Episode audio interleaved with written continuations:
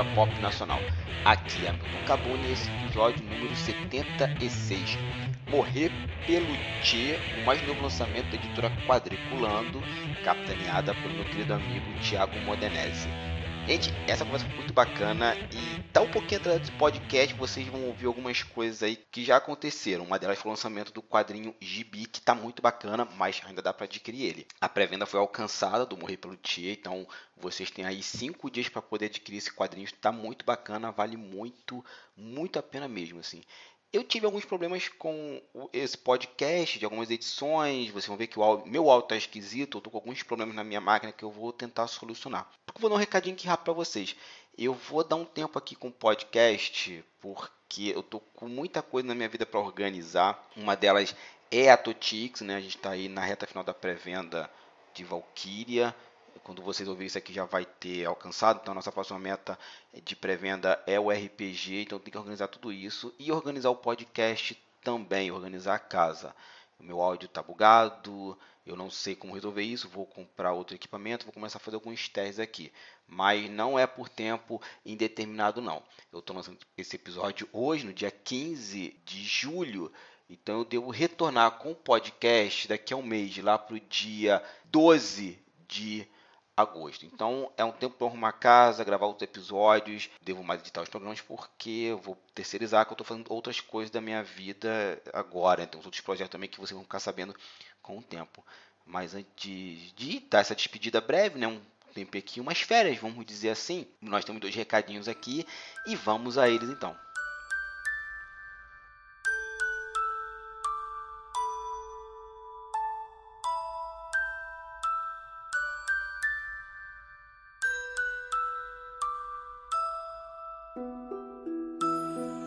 Oi, turma, tudo bem? Bom dia, boa tarde, boa noite. O Hamilton me convidou para falar um pouquinho sobre o meu novo livro que está em financiamento coletivo no Catarse e se chama O Grande Caderno de Pesadelos.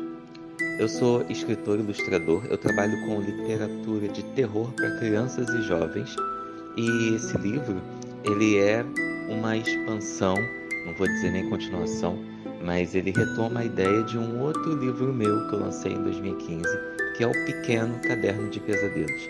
E o que, que, seria esse caderno?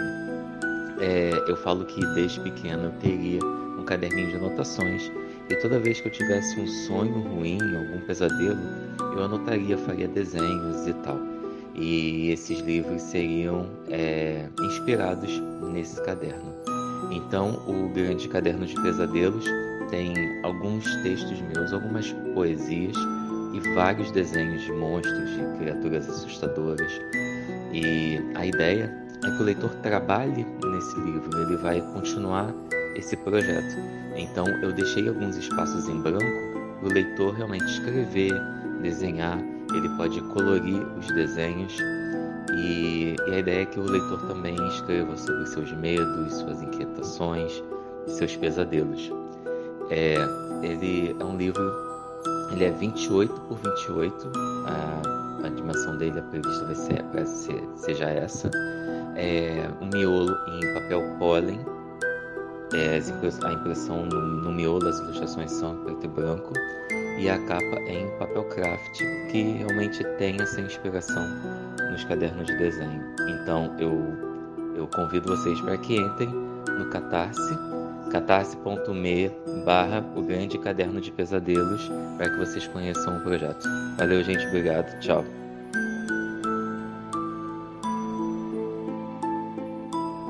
E agora o recadinho com o grande Sam Hart, que inclusive já participou aqui do quadro Narrativas.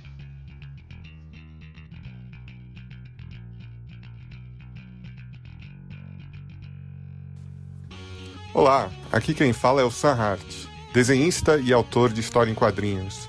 Já trabalhei com personagens como Robin Hood, Rei Arthur, Joana Dark e ilustrei o quadrinho Atômica, que virou filme com a Charlize Theron. No momento eu tenho um trabalho autoral, que é o 10 Dias Perdidos, e nessa semana estou lançando um curso online de narrativa visual para a história em quadrinhos, no site Doméstica.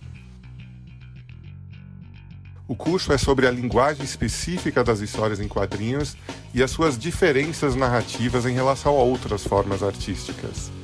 O foco é desenho, mas eu também quis fazer um curso que pode ser interessante para escritores ou editores, para facilitar a comunicação e entendimento entre um grupo autoral. No curso, eu falo sobre as características únicas das histórias em quadrinhos e eu mostro o meu processo de desenho, desde a elaboração de um roteiro, passando pelo lápis até a arte final e o letreiramento. Vocês podem encontrar esse curso no site da Doméstica, que é doméstica.org, ou no meu Instagram, que é Sam Hart, H A R T. Muito obrigado pela atenção. Tenha um ótimo dia, um grande abraço. Meu querido amigo João Miranda, ano passado ele fez um trabalho para um projeto que é o Andromeda RPG, que é um projeto de RPG via streaming na Twitch criado pelo Harden. O link vai estar aqui na postagem, tanto da Twitch como do Twitter dele. E o Harden, esse ano, e junto com o pessoal da Live Squad montaram uma loja e uma das coleções é dessa campanha né, de RPG. E tá aqui os desenhos, está muito bonito as duas ilustrações, então tá tudo linkado aqui na postagem para vocês. Gente, no mais é isso. Já falei demais. Muito obrigado pela atenção. Nos vemos no dia 12 de agosto, ou nos ouvimos nesse caso. É isso, obrigadão por tudo e fiquem agora com o programa.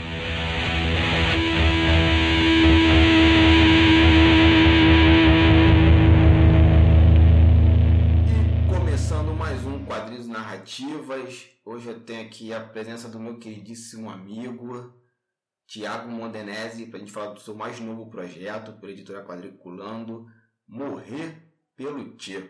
Tiago, muito obrigado por estar aqui no Quadrinhos Narrativas. Um prazer, agradeço muito o teu convite para a gente poder aqui trocar uma ideia, conversar um pouco sobre quadrinhos. É sempre uma coisa muito bacana e necessária. Ah, sim. Principalmente nos dias de hoje, principalmente o quadrinho é uma figura tão importante né, para a América Latina como o Tia.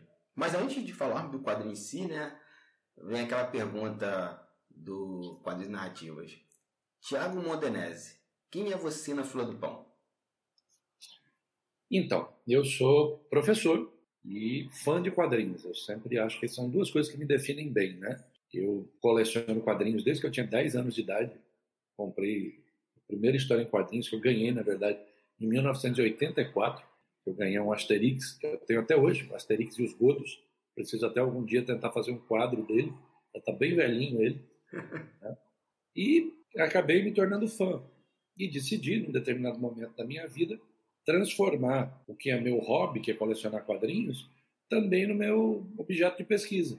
E eu fiz, quando cursei minha primeira especialização, no meu mestrado e no meu doutorado, nesses últimos dois, quando eu pesquisei a revista ilustrada e a relação do Ângelo Agostini, no mestrado com o Império e no doutorado com a República, com a revista ilustrada. E aí cruzei os meus caminhos, né? Cruzei os caminhos do meu hobby com o caminho da educação e tenho feito isso, tenho tentado empreender e aprofundar estudos e publicações sobre quadrinhos e de quadrinhos. Esse sou eu. Maravilha. Você falou que é professor e né, de que área? Então, eu sou licenciado em História e Pedagogo, especialista em ensino de História, metodologia em ensino de História em Moderna Educação e Ciência Política, mestre e doutor em Educação. Bacana. E se eu não me engano, tanto a sua pesquisa na especialização como no mestrado viraram livros também. Isso. A minha dissertação de mestrado ela foi eleita em 2012 como a melhor dissertação de mestrado do Brasil, ganhou o troféu HQ Mix em 2012. E depois virou livro, que é o Educação para Abolição, que está esgotado e a gente vai lançar a terceira edição ainda esse ano pela Quadriculando. E uh, minha tese de doutorado é o Educando na República, né? que esse ainda tem, está inclusive junto lá nos combos de quem for comprar ou morrer pelo Tchê consegue comprá-lo. Né? Esse não foi premiado, mas está lá publicado também. Eu já vou fazer aqui um convite. Eu já quero gravar uma entrevista aqui contigo no podcast para a gente falar sobre esse material também. Só, só me dá dica, ó, vai lançar tal dia, a gente organiza aqui a agenda e a gente grava. Se tudo der certo, lá para outubro. Pô, já vou colocar na agenda aqui então. Você falou sobre a sua carreira acadêmica, começou a ler quadrinhos com 10 anos de idade, né? E você tem uma editora, que é a Quadriculando. E quando foi fundada essa editora? Vocês já o que, três anos, quatro? Não, Quadriculando, nós, a editora nasceu em 2020. No comecinho do ano, fez a sua primeira pré-venda pelo Catarse, que foi o Condorito. Eu já tinha um histórico, Hamilton, de publicação de livros teóricos sobre quadrinhos. Alguns sozinhos, como esses dois que a gente citou, outros junto com o professor Amaro Braga, que a gente organiza uma coleção que é Quadrinhos Educação, que já vai para o sexto volume, né? E aí a gente, eu fui aí analisando, vendo que tinham vários quadrinhos que eu tinha adquirido em viagens internacionais, que nunca tinham sido publicados no Brasil, e decidi publicar. falei, não, vou tentar publicar. Quando eu pensei nisso, a minha ideia tinha a ver, a princípio, com as feiras. E aí foi um baque muito grande, porque quando a gente começou a vender o Condorito, é, a gente estava contando em vender uma pré-venda no Catarse e depois levar para o FIG, levar para a CCXP. Não rolou. Vendeu no, no Catarse, mas não rolou. Nosso segundo lançamento, ainda em 2020, que foi outro livro teórico, que é a fantástica história dos quadrinhos, do surgimento aos syndicates, era para ser um livro impresso, que nós decidimos lançar como e-book fruto justamente que nós estávamos ali no auge da pandemia. E aí virou um e-book, também foi bem no Catarse, e a gente fechou 2020 publicando Ayar, a Lenda dos Incas. Segundo quadrinho peruano publicado no Brasil, é o primeiro foi publicado pela Veneta, o Sendeiro Luminoso, né? E também conseguiu bater meta, vendeu bem. E aí a gente começou 2021 ainda nesse momento pandêmico terrível que vive o Brasil, né? também pelo Catarse. Tivemos uma primeira pré-venda em 2021, que foi Pintamonos, quadrinho uruguaio-argentino de Rodolfo Santulli e Léo Sandler, e agora estamos com Morrer pelo Tchê, que nos nove primeiros dias no Catarse já chegou em 78%. Ah, que bom. E te peço desculpas, assim, porque eu acho que com a pandemia o tempo ficou meio esquisito, né? Tem coisas que parece que foram feitas, sei lá, há cinco anos atrás, você vai ver cinco meses. E tem coisa que parece que foi feito ontem, já tem cinco anos. E eu tinha certeza que a Quadriplândia tinha três anos, assim. Acho que devido ao volume de coisas que vocês estão lançando, para mim, assim, ah, foi 2018, eu tava no Brasil, eu tinha essa memória realmente construída, assim, na minha cabeça. Agora, fui pego de surpresa em saber que vocês surgiram em janeiro do, de 2020. Eu acho que em função dos livros teóricos, né? Como já tinha muita coisa minha circulando, né? Quando a Quadriculando surgiu, acho que eu já tinha publicado seis ou sete livros sobre quadrinhos. Né? A coleção Quadrinhos e Educação já tinha cinco volumes. Um outro que eu tenho junto com a professora Geisa Fernandes, que é Quadrinhos e Educação em Cinco Pontos de Vistas. Uh, esses dois livros teóricos, né? o Educando na República e o Educação para a Abolição. Então já tinha ali uma sensação de que eu publicava, né? Toda, assim, o lugar que a gente lançava todo ano os livros eram nas jornadas internacionais, quando elas tinham presenciais. Todo ano tinha um lançamento de algum livro mesmo. Sim, então é, é isso, né? Eu devo ter associado todo esse lançamento com a Quadriculando e criei essa memória é, a partir daí. E você falou que a Quadriculando já publicou é, o Condorito. A Fantástica História dos Quadrinhos. Uhum. Nós já falamos de Condorito, a Fantástica História dos Quadrinhos, Ayara, a Lenda dos Incas, Pintamonos. Tá. Pode dar uma pincelada sobre cada um deles? Por favor. Vamos lá. O Condorito ele é um personagem clássico criado pelo chileno Pepo. Pepo já faleceu e que nunca teve um tratamento à altura do personagem no Brasil, né? O Condorito ele é um personagem sarcástico, de um humor mais ácido. Já foi publicado aqui pela Maltese, pela RGE, mas ele sempre foi publicado ou em versões com acabamento péssimo, ou então com as cores chapadas, ou do tamanho das publicações do Maurício, né, publicações menores, como se fosse para o público infantil, e Condorito não é para o público infantil. Condorito ele tem uma tirada ali de adolescente para cima. E aí a gente publicou um álbum de 52 páginas, coloridas, que é um material que nunca tinha sido publicado no Brasil. Condorito, esse material nosso é inédito. E estamos com material já para publicar um segundo álbum nesse mesmo formato, formato europeu, colorido, 52 páginas, agora no segundo semestre segundo volume né, é, do Condorito.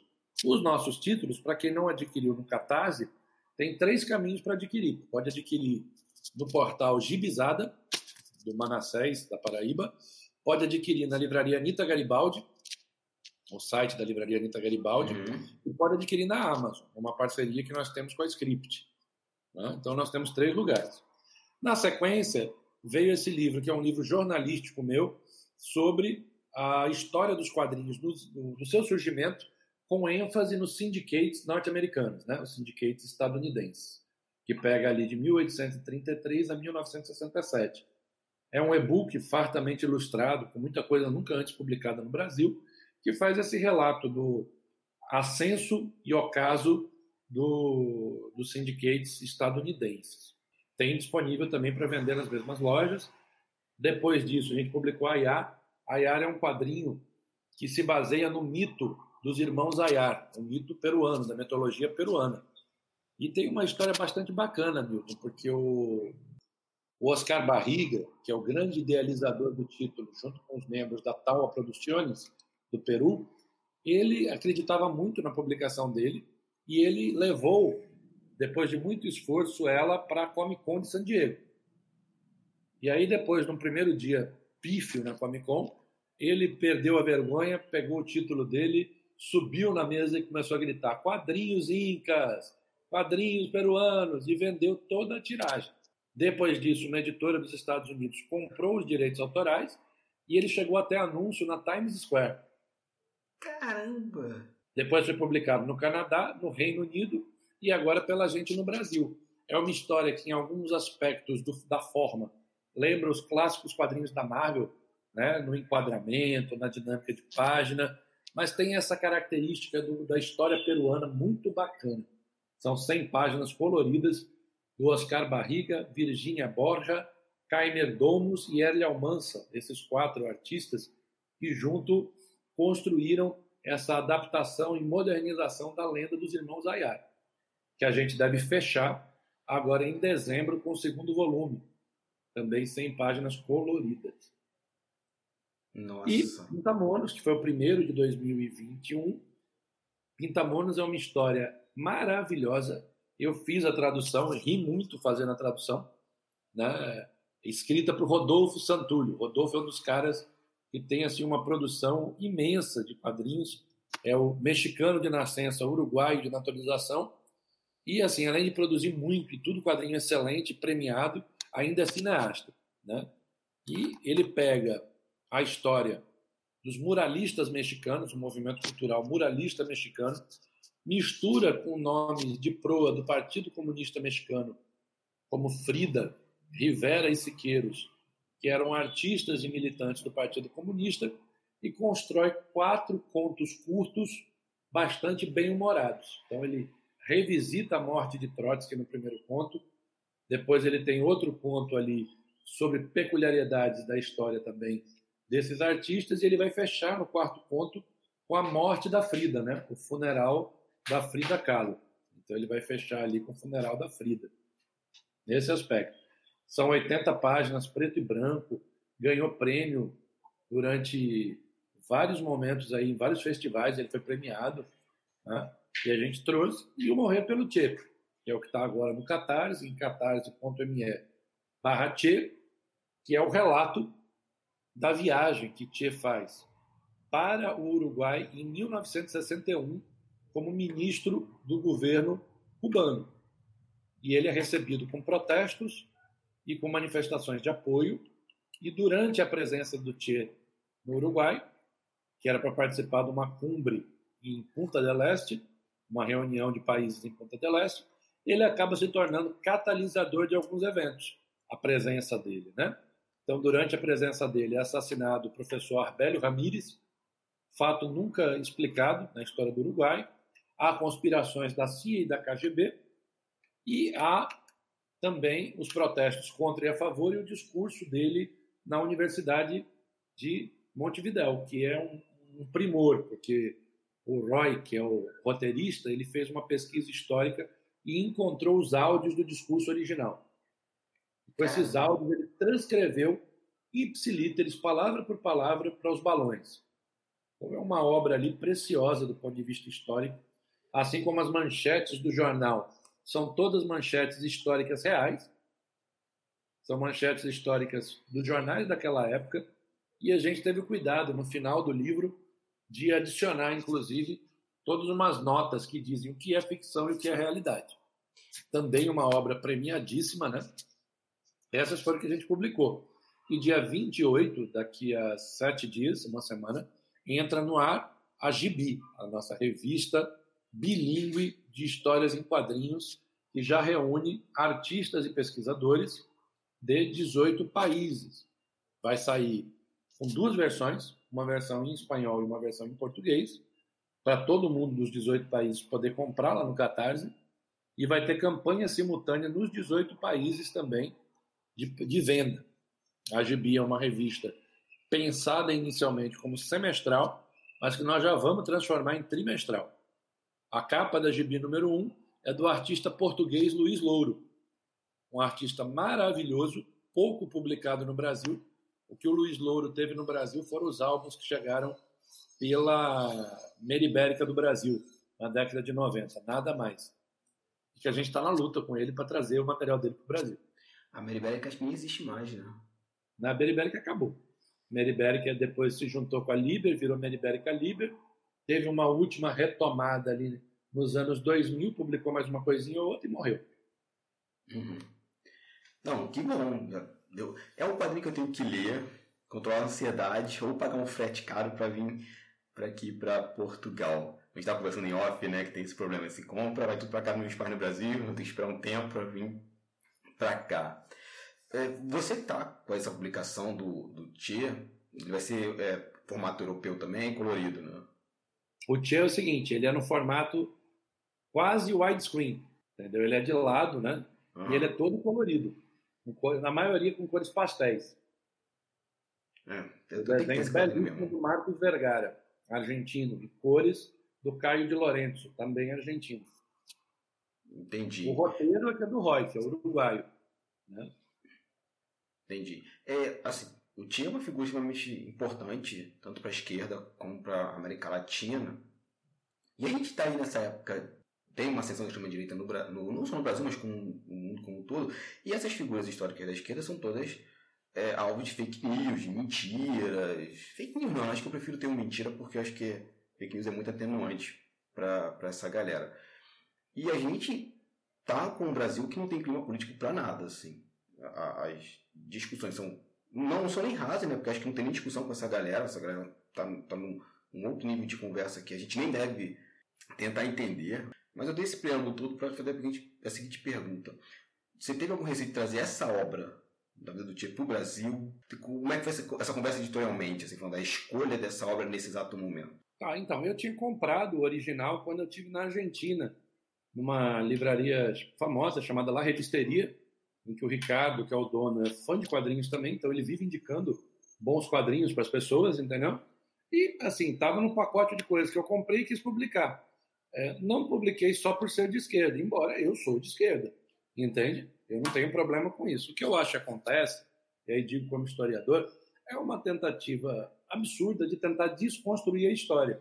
Tanto Pintamonos como Morrer pelo Tchê não tiveram uma campanha contra. Teve ali um ou outro idiota em particular no Facebook, que fica ali escrevendo besteira, em particular no Facebook, em um determinado grupo do Facebook, que eu não vou dizer aqui qual é, entendeu? Que fica ali uns caras querendo criar caso. O mais curioso é que é um grupo sobre quadrinhos argentinos. Se você vai para a essência do quadrinho argentino, Osterheld, né, a revista Fierro, né, o Quino, todo mundo é de esquerda. Tem uma história do quadrinho argentino de contestação. Mas veja, eu, quando escolhi os títulos, não escolhi tipo, tipo, eu vou publicar isso aqui porque é uma propaganda do Partido Comunista. Porque não é. O Pintamonos, ele é bastante ácido, duro, cáustico. Ele faz muita piada disso, ele tira muita onda disso. É, é que essa turma conservadora e extremista não consegue achar graça em nada, porque para achar graça tem que ter inteligência. Então eles ficam achando que não entende ali. O morrer pelo Tchê, da mesma forma, ele não é uma, uma ode ao Tchê ele ali tem um conteúdo em que o Tchê funciona como catalisador dos fatos históricos. E não funciona ali como um negócio, uma propaganda pró-Tchê. Agora, para nós que somos historiadores, é muito ruim ficar lendo comentário do tipo ah, o Tchê matou crianças. Gente, é mentira isso. Ele não matou crianças. Entende? Quem diz não é o Tiago, embora eu tenha autoridade para dizer por ser historiador. Quem diz são documentos históricos, né? Não vou nem dizer livro de história, porque aí vem o cara e fala, quem escreveu o livro? Não, é documento mesmo, entendeu? Memória visual, memória de documento, de jornal. Isso é a narrativa que se criou. Perguntaram outro dia, e aí um colega também disse, o Tiago publica muita coisa nesse espírito de esquerda. Eu não entendo assim não, entende? Mas assim, não tenho nenhuma vergonha do que eu publico não, ao contrário, eu tenho muito orgulho do que eu publico. Mas também não vou fazer uma régua de que todo o material nosso tem que ser sobre Tchê, sobre Frida. Nós vamos publicar agora Gibi, e os dois materiais seguintes não tem essa pegada, né? Nós vamos publicar na sequência, quando acabar a pré-venda do Morrer pelo Tchê, que diga-se de passagem, Hamilton, está indo muito bem. Em 24 horas já estava em quase 30%, em 48 horas chegou em 50%. Em uma semana está em 70% da meta. Está um quadrinho prestigiado no Catarse. Aí quando acabar a pré-venda dele, a gente vai ter Elefantes do Quarto. Elefantes no Quarto é da Cindy Elefante, artista colombiana, e é uma autobiografia dela. É a nossa primeira obra com temática LGBTQ. Então ela faz ali uma autobiografia das descobertas dela, né, da descoberta da primeira namorada, da primeira namorada, da relação com o esporte, com a família. Né? E boa parte disso se dá no quarto dela, daí o nome Elefantes no Quarto. Fechamos um contrato com a Coete Comics, que é uma editora da Colômbia. Temos outros títulos vendo com eles para 2022. E na sequência, o Viúvo. O Viúvo é uma história que faz homenagem aos Popes e aos quadrinhos no ar, no estilo do Sombra, do Besouro Verde, etc., né, do Morcego. E ele ali pega um personagem, que é o chamado Viúvo, é, situa ele na Santiago, ali dos anos mais antigos, da década de 60 ali, feito pelo Gonçalo Oyanadel que é o chileno que fez a história. É uma história premiada também. Todas as histórias que nós estamos publicando, algum prêmio ganhar, em algum lugar, em algum momento, né? e vamos publicá-la reunindo os três álbuns em um só. Ela tem uma história curta ali, umas 20 páginas, e dois álbuns de 40 páginas, vamos fazer um álbum só.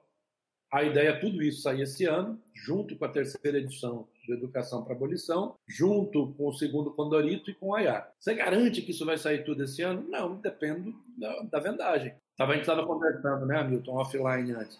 Rodar material, imprimir, está muito caro no Brasil. Sim. Então, por exemplo, morrer pelo Tchê é caro para rodar. Se ele bater a meta, não paga a rodagem dele. Eu, eu acabei de ver aqui, no momento da gravação, tá em 77%. Isso, 77 é um pingadinho, 77,26. É. Aqui, é aqui para mim só aparece, né? Eu tô na página do Catarse, né, na minha página, no meu login do Catarse, só aparece o número fechado. Dois pagamentos a confirmar. Uhum. São os boletins né, que ficam entrando. Sim. Você falou uma coisa que me chamou a atenção, né? Não tá nem aqui na pauta, que é sobre essa coisa da escolha editorial, né? E eu fico vendo alguma desses grupos de Facebook que eu me pergunto por que eu tô lá ainda. É, que às vezes tem coisa que dá vontade de arrancar os olhos, assim, não é possível a pessoa ter tido escrever isso. Mas Tipo, eu não vejo nenhum problema uma editora se posicionar politicamente e falar assim, não, só vou publicar quadrinhos de autores e autoras de esquerda. Sabe? Não vejo, não vejo. Até porque, para pensar, o que mais influenciou o Brasil foi o quadrinho de super-herói e tem uma pegada de direita bem, bem forte, assim. Por mais que alguns autores sejam, hum, gente, muitas aspas aqui, esquerda estadunidense, mas a essência dos heróis tem, tem muito isso e eu não vi ninguém reclamando, assim. Ao contrário, né? Quando você tem uma causa algo um pouquinho mais progressista. E a gente nem está falando de política, está falando de política dessa coisa de partidos, né, da esquerda e direita. A gente está falando de uma coisa um pouquinho mais progressista, o que você vê a galera reclamando de tudo, assim. E uma editora fala assim, não, vou publicar o material de esquerda, não vejo nenhum problema, porque você encontrou um, um, um nicho de mercado, né, assim, você tem publicado materiais basicamente da América Latina, foram poucos publicados no Brasil. Acho que só fui ter quadrinho argentino com aquele lançamento do. Esqueci da editora que foi Companhia das Letras, não me lembro. Do Osterheld, né? O, é o, o Eternauta, que saiu em formato widescreen, que foram as tiras dele é, no original. E agora que a, Comic lançou né, o formato quadrinho. O Eternauta, do Osterheld e do Brecha. Duas coisas que me chamam a atenção. Primeiro é o seguinte, eu sou um ser humano e não sou estéreo do ponto de vista político eu tenho opinião. O cara vai no meu Instagram, no meu Facebook, vai ver minha opinião. É, eu vi uma colega de outra editora em que trabalha fazendo uma live não querendo, por exemplo, comentar as medidas do governo federal sobre a questão do que o governo disse, né, o ministro da Fazenda, ministro da Economia, sobre os livros. Eu comento, foi um absurdo. querer dizer que só quem compra livro é rico, que pobre não lê, e que vai sobretaxar os livros, isso é coisa de ignorante. E nós não temos problema de dizer, entendeu? Essa posição de não querer se meter na política, cara, eu sou editor. E as medidas do governo influenciam o meu produto. Então, se o governo está tomando medidas que prejudicam o mercado editorial, eu vou me posicionar sim. sim. Eu não vou dar uma de estéreo, entendeu? De que, ah, não, eu prefiro não comentar. Vou comentar. Não sou só eu, os colegas da Pipoca, da Comic Zone, também comentam.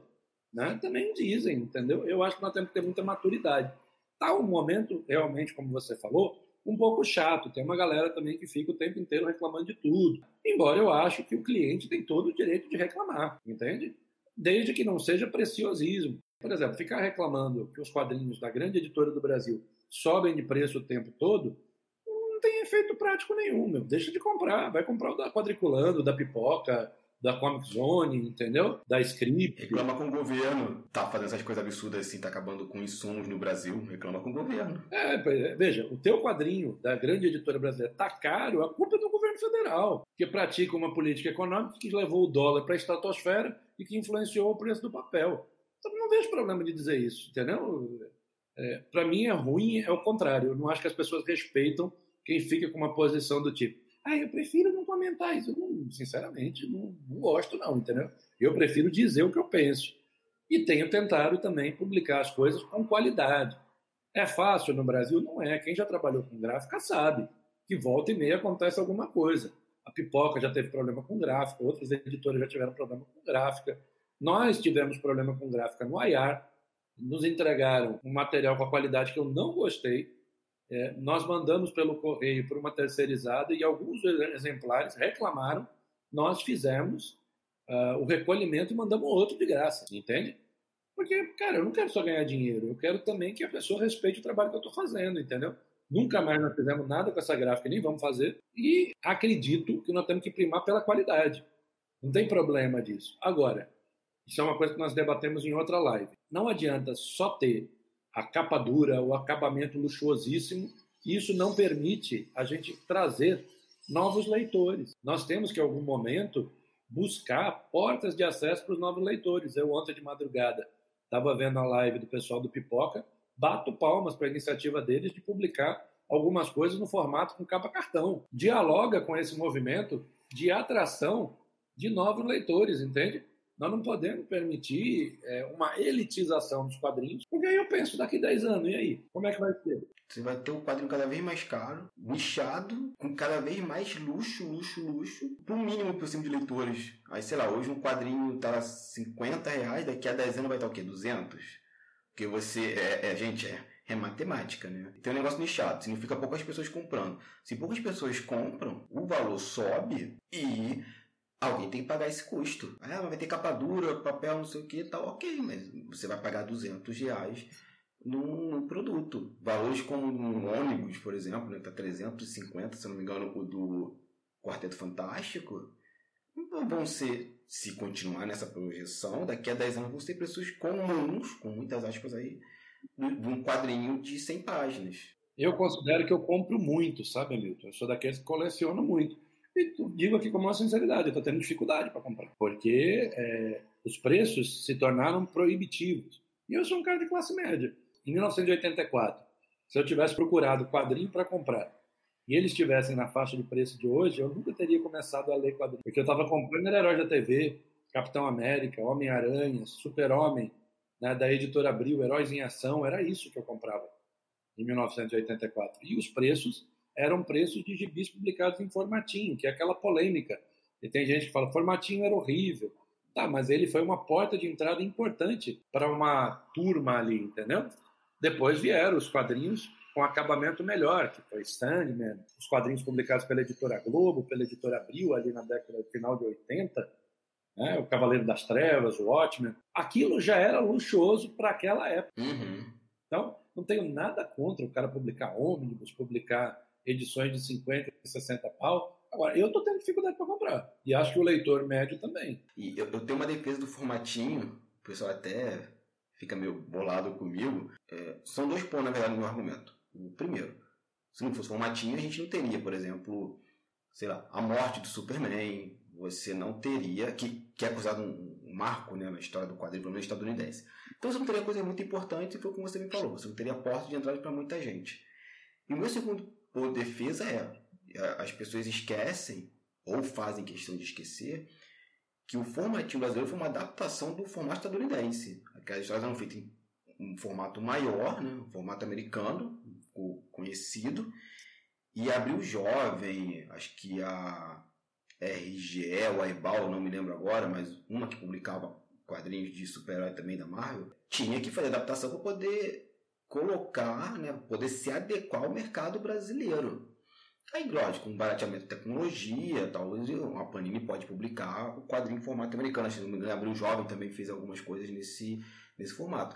Mas se você tem uma história pensada num formato, no formato formatinho, né, de desculpe a redundância, não vejo nenhum problema. Muitos quadrinhos independentes têm um formato um pouquinho maior que o formatinho clássico e as histórias estão aí tranquilamente. Por quê? Porque o projeto gráfico já foi todo pensado naquela maneira, não foi uma adaptação. Te lembro que a própria Panini chegou a publicar em formatinho algumas coisas, logo no começo. Eu lembro de alguns mangás. Publicou, mas assim, da Marvel, ela publicou uma série da Marvel, acho que foram seis edições, que tinha Fugitivos, tinha Mulher Hulk, eu acho o seguinte, são momentos do mercado, tá? O que, que aconteceu?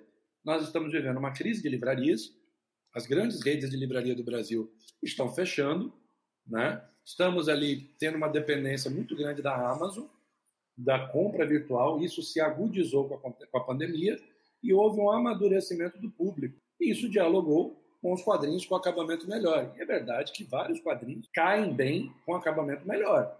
Ficam melhor ali, sendo redundante, com acabamento mais caprichado. Ninguém tem dúvida disso. Assim como ninguém tem dúvida que tem coisa que a gente olha assim e fala: cara, isso poderia tranquilamente ter sido publicado de capa mole. Tem várias coisas. Você lê assim e fala, não precisava disso. Então, o que eu acho? Eu acho que cada editora toma suas decisões editoriais. Lembro você que na pandemia, uh, os quadrinhos saltaram para a segunda posição de venda no gênero livro. Então, houve um aumento, mesmo na pandemia, da compra de quadrinhos. É fácil publicar quadrinhos no Brasil? Não é. Eu sempre digo o seguinte: a Quadriculando é uma editora de um cara só, só sou eu. Eu sempre brinco dizendo que parece um pouco a Comic Zone, né? que é só o Thiago. O resto a gente terceiriza as coisas, né? Então eu tenho quem faz meu layout visual, que é o Johnny Vargas, que trabalha para Script, tem feito o nosso layout visual a partir do Morrer pelo Tchê, e tenho quem faz a nossa revisão, que é o Diego More, que também trabalha na Script. Por que tem tanta gente da Script na quadriculando? Primeiro porque eu sou muito fã do Douglas, que é o mentor lá da editora, o editor da Script. E nós temos projetos em comum, inclusive. Lá no Catarse, se você procurar o Pesadelo de Obi, história em quadrinhos africana, né, na Guiné Equatorial. Eu sou do conselho editorial do Pesadelo de Ob. E no livro que a Script está organizando, que é Crônicas de 2020, que também está lá no Catarse em pré-venda, que é uma coletânea de artigos, quadrinhos, charges e cartões sobre 2020, e eu tenho um capítulo nesse livro. Então nós temos ali um conjunto de ações em comum com a Script. Na verdade, essas editoras menores, nós, a Script, Trem Fantasma, Grafite e outras, nós temos tentado dialogar muito. Até para você começar a criar um, um, cenário no Brasil, é necessária essa conversa, né? Tipo, eu acho que o engraçado é que as pessoas acham que editores, editoras ficam brigando, né? Sei lá, cara, pegam uma, uma espada, é tipo Mad Max 2, né? Duas pessoas entram e uma pessoa sai. Gente, não é. A, a galera é amiga, assim, não, não existe inimizade, né? Não, ao contrário, eu te digo, ó, te digo com muita sinceridade, eu perdi um título para uma das editoras parceiras, não vejo nenhum problema disso, faz parte da negociação. Eu estava negociando, o cara fechou antes, foi publicado, está aí resenhado em vários lugares, muito elogiado, entendeu? Eu tratei com o artista, ele tratou com a gente, ele foi mais sabido que eu, entende? Essa é uma marca da Quadriculando, Hamilton. Nós temos preferido tratar com os artistas. Nada contra a gente, é uma profissão como qualquer outra, mas a minha experiência de trabalhar com artista é a seguinte: ó. o Ayar foi para pré-venda e o Oscar Barriga gravou vídeo, fez arte exclusiva, até a arte para card ele fez. Depois o Pintamonos foi para pré-venda e o Léo Sandler, que é desenhista da obra, foi e fez aquarelas originais e mandou para gente. E ele e o Rodolfo gravaram vídeo, se envolveram, o mesmo com Morrer pelo Tchê. Marcos Vergara fez artes exclusivas para a edição brasileira, para os nossos é, prints e camisas. Então há um envolvimento quando você trabalha com o artista diferenciado. Teve um livro, que eu não vou dizer qual foi, desses que nós vamos publicar, que a artista botou na mão do agente, a editora dela botou na mão do agente. Foi a operação mais embaçada que eu tive. Saiu, porque a artista foi lá e reclamou. Disse, ó, quero publicar lá no Brasil, qual é o problema aí? Entendi. Nada, nada contra, eu estou tratando com agente para tentar trazer um título dos Estados Unidos de um cara famoso, não consegui fechar ainda, um cara que já desenhou com o Frank Miller, que já publicou com a Electra, nos Novos Mutantes.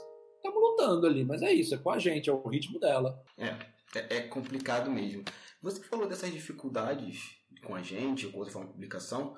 Teve alguma dificuldade para trazer Morrer pelo Tchê para o Brasil? Não, ao contrário. Foi ali intermediado pelo Rodolfo Santulho, o roteirista de Pintamones, fez o contato com Marcos Vergara, que é o desenhista do Morrer pelo Tchê, a partir de uma provocação minha que tinha dito que tinha gostado muito da obra, publicamos com facilidade, de boa, rápido, entendeu? Tratar com o artista é um negócio fenomenal, meu amigo. Né? E assim, a Gibi virará um catalisador disso. Então, por exemplo, nós já recebemos muita história em quadrinhos. História em quadrinhos e artigos. Porque a Gibi vai ter artigos também. Né? E várias das coisas que a gente recebeu, eu falei com os artistas e disse, olha, isso aqui na Gibi não fica legal. Teve um álbum português que eu recebi aí de Portugal. Que eu disse para o artista, falei, cara, se eu partir isso aqui para publicar em três gibis, o ritmo fica ruim. A história é muito, tem muita energia, muita movimentação, muita ação. Vamos publicar como álbum em 2022? Então a gibi vai virar um catalisador de material para quadriculando publicar. Uhum. A gente pode, em algum momento, fazer até um best-of impresso do material da gibi. A ideia é que a gibi tenha sessão de carta para que as pessoas possam dizer o que estão gostando, o que não estão gostando, o que querem que saia. Qualquer artista pode mandar material para quadriculando.yahoo.com que o conselho editorial seleciona. Né? Entre os artigos que a gente recebeu, vai estar na primeira edição uma entrevista do artista cubano Orestes Soares, que é desenhista da Bonelli, aí na Itália. Desenha para Bonelli aí na, na, Europa, na Itália, né? E eh, desenha Tex, desenha Mr. No, e a gente conseguiu a entrevista dele, feita pelo Juan Padrón, lá de Cuba, estamos publicando, e estamos publicando um artigo do professor Amaro Braga sobre sociologia nos quadrinhos. Então a ideia é ser uma publicação diferentona. A primeira edição tem histórias em quadrinhos de 14 países. O Brasil é representado por Túlio Carapiá, uma história em quadrinhos chamada Clara Zombie. E Portugal, você está em Portugal, é representado por Daniela Barros, uma história em quadrinhos chamada O Relógio Sem Ponteiro. É, é, fantástico. Ela sai no dia 28, né? Dia 28 começa a venda no Catarse, vai passar um tempinho lá, a ideia é passar é, entre quatro ou seis meses, nós estamos definindo isso nesses dias, e nós temos um desafio aos nossos leitores que é, quando ela bater 200% da pré-venda, se bater, da venda, aliás, a gente já vai subir a edição 2 para venda. É, que bom. Eu, não, vai sair, vai dar tudo certo. É, para a gente fechar aqui o cast, para fechar com duas perguntas, morrer pelo tia. Qual a importância dessa história para os dias de hoje? Excelente pergunta. É, eu fui ponderado outro dia, as pessoas questionando: você não acha que morrer pelo tia vai ser é, assunto de vários artigos acadêmicos? Acho. Acho porque é uma história em quadrinhos que faz um resgate de um momento histórico importante sem funcionar com um didatismo chato. Ela não é um manual, não é uma cartilha, não é uma propaganda institucionalizada. Ela é uma obra de arte que mistura ficção com realidade, apresenta um Che com as contradições que ele tinha, entende? Um Che que estava ali fazendo uma visita diplomática e você nota que ele não se intera plenamente dos fatos que estão ocorrendo em volta dele, mas um Che muito preocupado, muito sensível, querendo ter contato com o povo, querendo falar com as pessoas e os seguranças ali tentando barrar. Então ele é um retrato muito fidedigno do que foi o Ernesto Guevara nesse processo e o que era ele ali no começo da, do período pós-revolução cubana. É muito bacana ver os diálogos dele com representantes do governo uruguaio. Uma passagem que o cara pergunta para ele se não teria muita gente fugido, indo embora de Cuba. Aí ele diz: foi, muita gente foi embora. Agora veio muita gente mais, aliás, veio muito mais gente que foi embora, em busca da, da Cuba pós-revolução, das oportunidades, do país mais democrático, com um tipo de regime de governo diferente. Então, essa sacada de capturar os diálogos, né, da conversa do Che com as autoridades locais, da conversa do Che com o povo, quando ele faz questão de discursar na universidade, e é recebido por um monte de gente gritando o nome dele, o nome de Cuba, né? ao mesmo tempo com os protestos, ele enfrentou protestos, que rapidamente te contar uma passagem que é real e que é retratada no quadrinho misturando com ficção. Antes dele chegar na universidade, jogaram um produto químico fedorento para impedir a palestra no auditório. E foi preciso a intervenção do departamento de química para conseguir dispersar o cheiro ruim, abrir janelas, queimar um líquido no tambor, para conseguir isso retratado na história em quadrinhos. Então teve muito protesto contra. O Uruguai é um país meio conservador e meio progressista. Não é à toa que as eleições lá são muito polarizadas até hoje. Né? Eles tiveram lá dois governos do Mujica, um governo do Tabaré Vázquez e agora tem um governo de direita, mas não é um governo de direita como o nosso, né? É um governo de direita mais civilizado. E essa contradição de um país conservador aparece Morrer pelo Che. Os jornais reclamando da presença do Che, né? pichações na ruas e protestos contra a presença do Che, contra e a favor. Então eu acho que é um resgate histórico feito com elegância, feito com técnica e com muita beleza. Eu disse isso, acho que se os críticos tiverem a paciência de ler os nossos quadrinhos, Morrer pelo Che e Pintamonos podem estar entre os melhores quadrinhos de 2021. Cara, não, maravilha. Assim, não, espero que a galera leia, tenha essa, esse discernimento e que coloque isso, né, os dois melhores quadrinhos de 2021. Para fechar, última pergunta. Qual o material do seu sonho? Aquele que você. É, é a meta que está quadriculando publicar. Você tem algum? É, veja. Primeiro, a gente rompeu com essa história de ser uma editora latino-americana. Uhum. A gente está em negociação com títulos dos Estados Unidos, com alguns títulos franco-belgas e com títulos africanos, através da intermediação do Márcio Rodrigues. Estamos ali buscando isso, entende? Eu gostaria muito de publicar aqui os álbuns do Luiz Louro, artista português, está aí pertinho de você, quem sabe você me ajuda, né? O Luiz é, é badalado aí em Portugal, é um popstar e tem uma arte belíssima, um roteiro esplêndido. Eu gostaria muito de publicar Alice, que é um dos álbuns clássicos dele, foi recentemente publicado em Portugal, e de publicar O Corvo, que é um personagem também dele clássico, né, que é publicado aí em Portugal. Além de publicar um artista brasileiro, a gente tinha um projeto, ele ainda não engatou, mas a gente estava querendo juntar uma grande escritora brasileira com um grande desenhista para gerar uma graphic novel, uma novela gráfica. Não rolou em 2021, mas eu sou insistente. Né?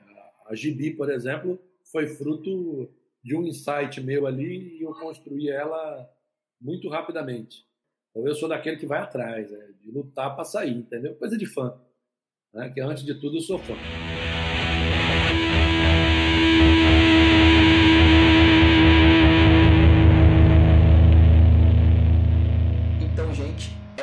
chegando ao final de mais um quadro narrativas e foi um prazerzão conversar contigo, Thiago. Já quero outras conversas no futuro próximo. É, já deixo aqui a casa aberta para você para a gente falar sobre quadrinhos, quiser falar sobre política, é, qualquer coisa que der na tua telha, pesquisa acadêmica, pode, pode mandar lá um, um zap que a gente conversa. E meu querido, esse é seu momento de fazer o seu jabá e de falar tudo que vier na sua cabeça. Hamilton, uma vez mais, obrigado. Eu queria aqui aproveitar esse momento bacana e privilegiado para recomendar ao pessoal que apoiem, adquiram Morrer pelo Tchê, que está no Catarse, em catarse.me barra essa obra maravilhosa do Roy, Marcos Vergara e Caio de Lourenço, premiadíssima e que a Quadriculano está trazendo para o Brasil junto com a Anitta Garibaldi. A Anitta Garibaldi é a nossa coeditora a Quadriculano publicou Pintamonos, vai publicar Morrer pelo Tchê e a Gibi em coedição com a editora Anitta Garibaldi. A Anitta Garibaldi é uma editora já antiga no Brasil, tem mais de 20 anos de funcionamento. Antes publicava livros de, sobre questão de feminismo, política, economia e passou a acreditar em empreender de quadrinhos a partir de um contato conosco da Quadriculano. Então são coedições. E, por fim, dizer que no dia 28, a Gibi entra no ar, lá no Catarse. E a gente vai fazer um esquenta, dia 27 tem live no canal da Milena Azevedo, membro do conselho editorial da Gibi, e vai ter uma promoção. Você pode comprar a Gibi em catarse.me barra Gibi e nós vamos disponibilizar com um precinho baixinho lá na página do Tchê, catarse.me Tchê, 50 exemplares da Gibi num combo com Tchê por 10 reais, no primeiro dia de venda, só 50 exemplares. O cara que for lá e comprar o Tchê vai levar a Gibi na faixa por 10 conto, mas tem que ser rápido. Tem que ser rápido. Então é essa aí a nossa recomendação. E a Gibi pode ser comprada em catarse.me barra Gibi. Então, gente, é isso. Tudo que o Thiago falou tá aqui linkado na postagem. Não dei mole. São só 50 números, é isso? Exatamente. Só 50 exemplares. Isso vai acabar rápido pra caramba, assim. Então corra, fique dando F5 quando virar meia-noite. E é isso, gente. Obrigado você que chegou até aqui. É, passem esse episódio pra frente, comentem, apoiem Morrer pelo Tchê, apoiem Gibi, vamos trabalhar cada vez mais por, pelo cenário, né, pela, pela formação de uma cena do quadrinho nacional. É isso, gente. Nos vemos em 15 dias. Até lá!